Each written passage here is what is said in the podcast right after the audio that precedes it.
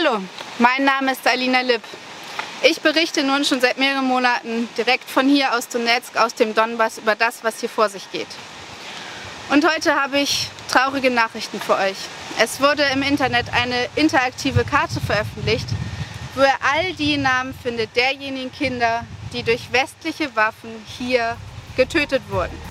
Jung, schön, weiblich, parteiisch, so könnte man die Pro-Putin-Propagandistinnen charakterisieren, die als Influencerinnen ihren Beitrag zum russischen Angriff auf die Ukraine leisten. Eine davon ist diese Woche durch eine Mine getötet worden. Mehr davon im Wochenrückblick. Liebe Hörerinnen und Hörer, Thomas Nasswetter begrüßt Sie zur 29. Ausgabe von Das Zackerl. Mir ist wichtig, sehr geehrte Damen und Herren. Die Situation ist sehr, ernst. Die Zahlen steigen immer sehr stark.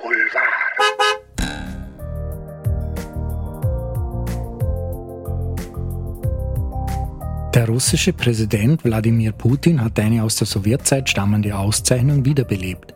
Jede Frau, die zehn oder mehr Kinder geboren und großgezogen hat, soll eine einmalige Zahlung von einer Million Rubel, das entspricht rund 15.000 Euro, erhalten.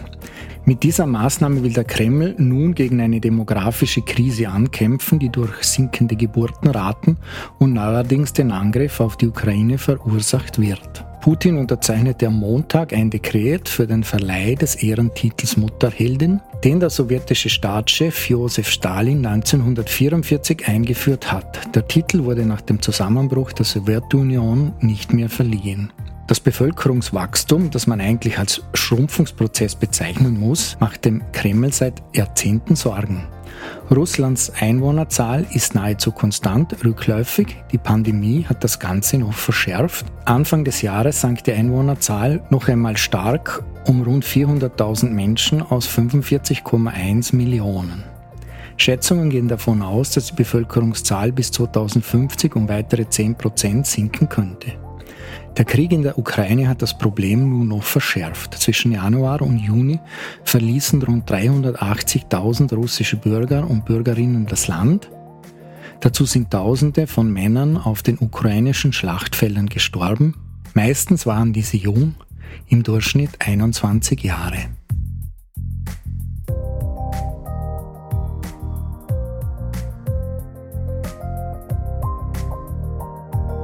Der US-amerikanische strategische Bomber B-52 wird 70 Jahre alt. Die B-52, wie er so schön genannt wird, hat viele inspiriert. Es ist daraus ein Drink entstanden und eine Musikgruppe. Doch auch nach 70 Jahren werden die Flugzeuge nicht in den Ruhestand versetzt, sondern die verbleibenden 76 Maschinen werden sogar umfassend modernisiert und sollen noch weitere 30 Jahre ihren Dienst versehen. Der achtstrahlige Bomber war seit Vietnam in vielen Kriegen und auf vielen Kriegsschauplätzen im Einsatz. Der ursprüngliche Flugzeugentwurf war als Rückgrat der atomaren strategischen Bomberflotte gedacht und auch im Einsatz. Nun soll der Bomber zukünftig als multiple Waffenplattform eingesetzt werden. Für die Routinejobs über den Krisenherden dieser Welt soll die B-52 weiterfliegen, inzwischen mit den Urenkeln der ersten Besatzungen im Cockpit. Erstmals werden die Triebwerke von einer mechanischen Steuerung über Drahtseile auf eine Computersteuerung umgestellt werden. Damit entfällt der Flugingenieur und wird durch einen zusätzlichen Waffenspezialisten ersetzt. Rund 20 Milliarden kostet das Programm inklusive Betrieb.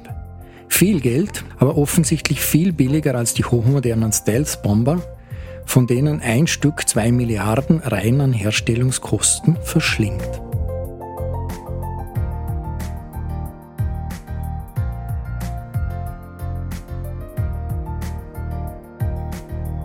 Auf den Fotos und Videos, die man von Semfira Suleimanova im Internet findet, sieht man eine fröhliche junge Frau mit dunklen Haaren, die Kess in TikTok in die Kamera lächelt. Nur, dass Suleimanova nicht einfach nur gefallen und unterhalten will, sondern sie macht politische Werbung. Werbung für den russischen Krieg in der Ukraine, den die Partei Anderes Russland, für den die Influencerin offensichtlich tätig war, seit der Annexion der Krim und der Besetzung des Donbass im Jahr 2014 unterstützt. Nun wurde die 25-Jährige offenbar getötet, als das Fahrzeug, in dem sie saß, von einer Panzermine in die Luft gesprengt wurde. Suleimanova sollte dazu beitragen, mit launigen Videos ihre Altersgenossen auf den Krieg einzustimmen. In einem Nachruf auf die junge Frau, der offenbar von der Partei Anderes Russland verfasst wurde und im Telegram-Kanal War Gonzo mit mehr als einer Million Abonnenten geteilt wurde, ist zu lesen. Man sollte meinen, dass diese kurzen Videos auf TikTok ein für die Nationalbolschewiken unpassendes Format sind, aber das junge, schöne Mädchen hat sie so witzig und attraktiv gemacht, dass sie ganz oft angeschaut worden sind. Man will also junge Leute ködern und nimmt billigend in Kauf, dass sie ums Leben kommen. Der Text auf War Gonzo endet mit den Worten Ja zum Tod. Tratsch und Klatsch. Tratsch i Klatsch. Mit Benedikt Faust. Klatsch und Tratsch diese Woche sind die Handy-Apps, die die Ministerien herausbringen. Letzte Woche kam eine parlamentarische Anfragebeantwortung von allen Ministerien dazu heraus. Das Verhältnis zwischen den Kosten und den Downloads schaut bei manchen Ministerien nicht wirklich rosig aus. Fangen wir einmal beim Gesundheitsministerium an. Das hat 2020 die Entwicklung der Young Carers App in Auftrag gegeben. Eine App, die die Aufmerksamkeit für jugendliche, pflegende Angehörige erhöhen soll. Laut der Beantwortung von Minister Johannes Rauch hat man seither rund 150.000 Euro dafür ausgegeben. Die Downloads sind gemessen an den Kosten allerdings überschaubar. 320 Mal wurde die App heruntergeladen. Das sind rund 470 Euro pro Download. Das Finanzministerium hingegen produzierte gleich einmal vier Apps. Die teuerste, eine Anti-Tabakschmuggel-App für etwas mehr als eine Million Euro. Die App gibt es für 294 Bedienstende um zu checken, ob die Chick eh echt sind, die man nach Österreich einführt.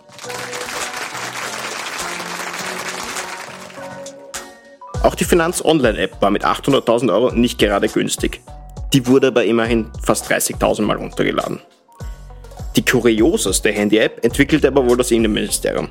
Für 17.000 Euro produzierte man eine Antikorruptions-App. Dort soll man spielerisch lernen, was Korruption ist. Die Quizfragen beginnen dabei schon im Kindheitsalter. Zum Beispiel, ob es bereits Korruption ist, wenn man einem Mitschüler 10 Euro zuschiebt, damit er einem die Hausübung macht. Der Erfolg ist mit 3.500 Downloads auch eher überschaubar.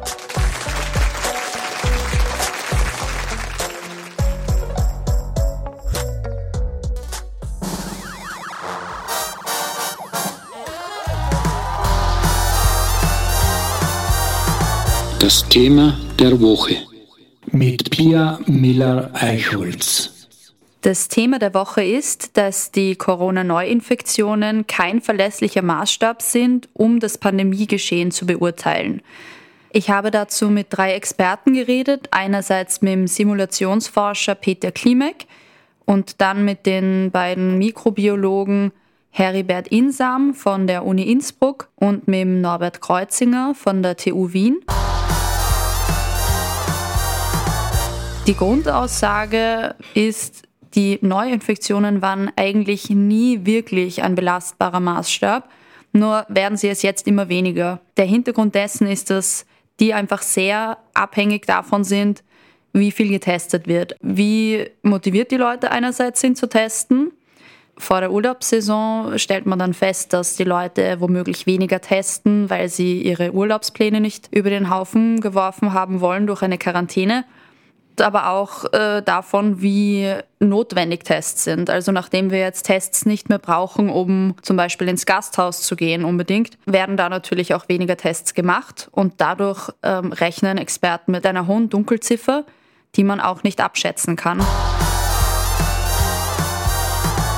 Der Simulationsforscher Peter Klimek und seine Kollegen zum Beispiel verlassen sich jetzt für ihre Modellrechnungen stark auf die Spitalzahlen. Also die gehen derzeit davon aus, dass die Spitalbelegszahlen der solideste Wert sind, an den sie sich halten können. Wenn jemand ins Spital kommt, dann ist er halt wirklich krank, dann kann man davon ausgehen, die Erkrankung eine gewisse Schwere hat. Anhand der Patienten, die da im Spital liegen, kann man dann auch sich ungefähr überlegen, wie stark denn derzeit das Virus kursiert. Hier sind sie natürlich darauf angewiesen, dass die Zahlen von überall in demselben Muster eingemeldet werden.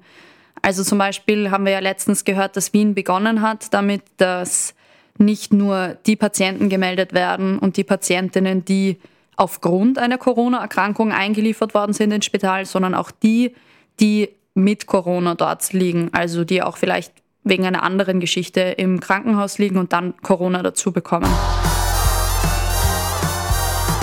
Peter Klimek plädiert dafür, dass gleichzeitig mit dem Abbau der Krisenstrukturen, der derzeit stattfindet, Routinestrukturen aufgebaut werden, die dann ein wirklich möglichst gutes Bild zeichnen können, nicht nur jetzt für Corona, sondern auch für andere schwere Atemwegserkrankungen, weil nur so lassen sich dann auch künftig frühzeitig Trends erkennen und können wir dann auch rechtzeitig reagieren. Dafür ein langfristiges Beobachtungssystem aufzubauen, sind auch Heribert Insam und Norbert Kreuzinger.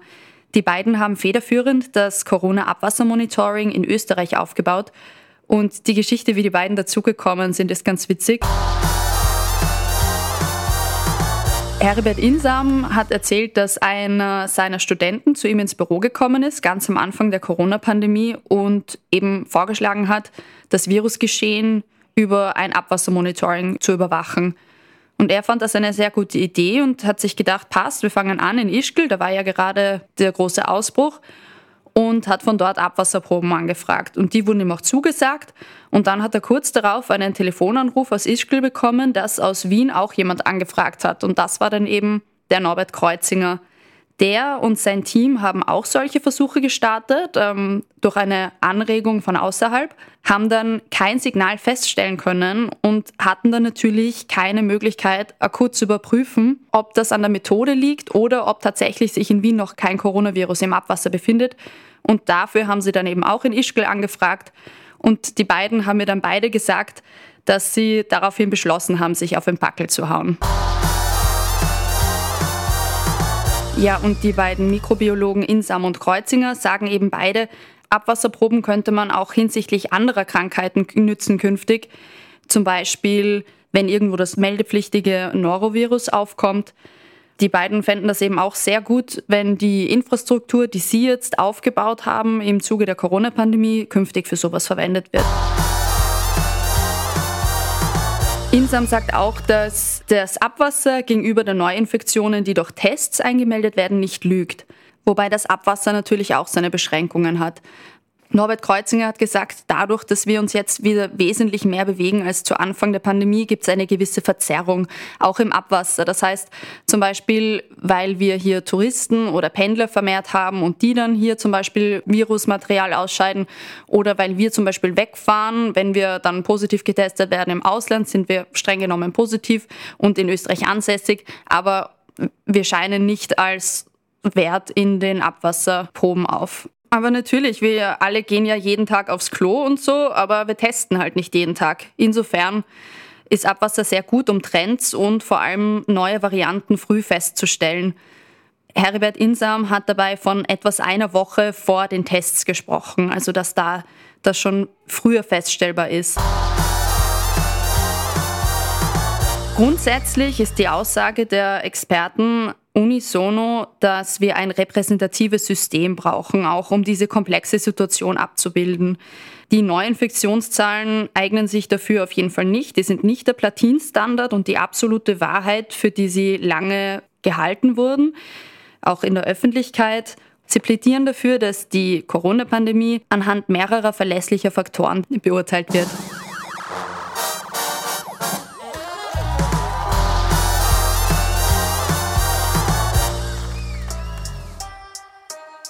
Das Herzl der Woche.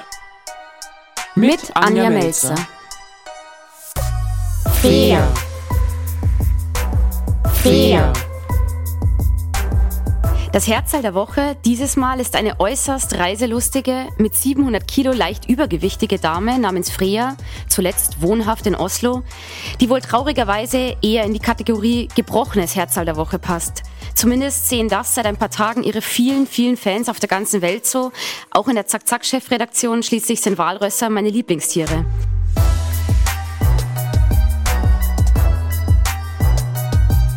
Der Schock sitzt tief, denn Freya lebt nicht mehr. Die Walrössin war wochenlang die Attraktion im Hafen von Oslo gewesen. Täglich kamen Schaulustige und fotografierten sie. Ihr liebstes Hobby, Boote kapern und als Couch verwenden. Weil sie auf die Dauer so viele Schiffchen demolierte, bastelte ihr ihre Fangemeinde aus alten Tonnen und Bojen ein eigenes Floating-Sofa, auf dem sie im Wasser schwimmend chillen konnte. Doch nun entschieden die norwegischen Behörden, Freya zu töten. Sie sei eine zu große Gefahr für die Allgemeinheit geworden, hieß es. Tierschützer sind empört. Der Tod sei unbegründet.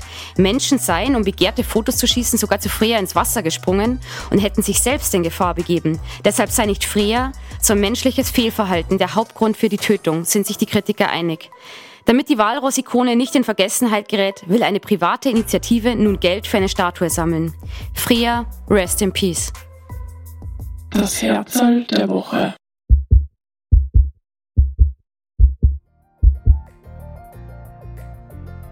Das, meine Damen und Herren, war die 29. Ausgabe unseres Polit-Boulevard-Magazins Das Zackerl. Thomas Nasswetter wünscht Ihnen im Namen der Redaktion eine schöne Woche, machen Sie es gut und bleiben Sie uns gewogen. Das Zackerl sehr geehrte Damen und Herren. Die Situation ist sehr ernst, die Zahlen steigen immer höher.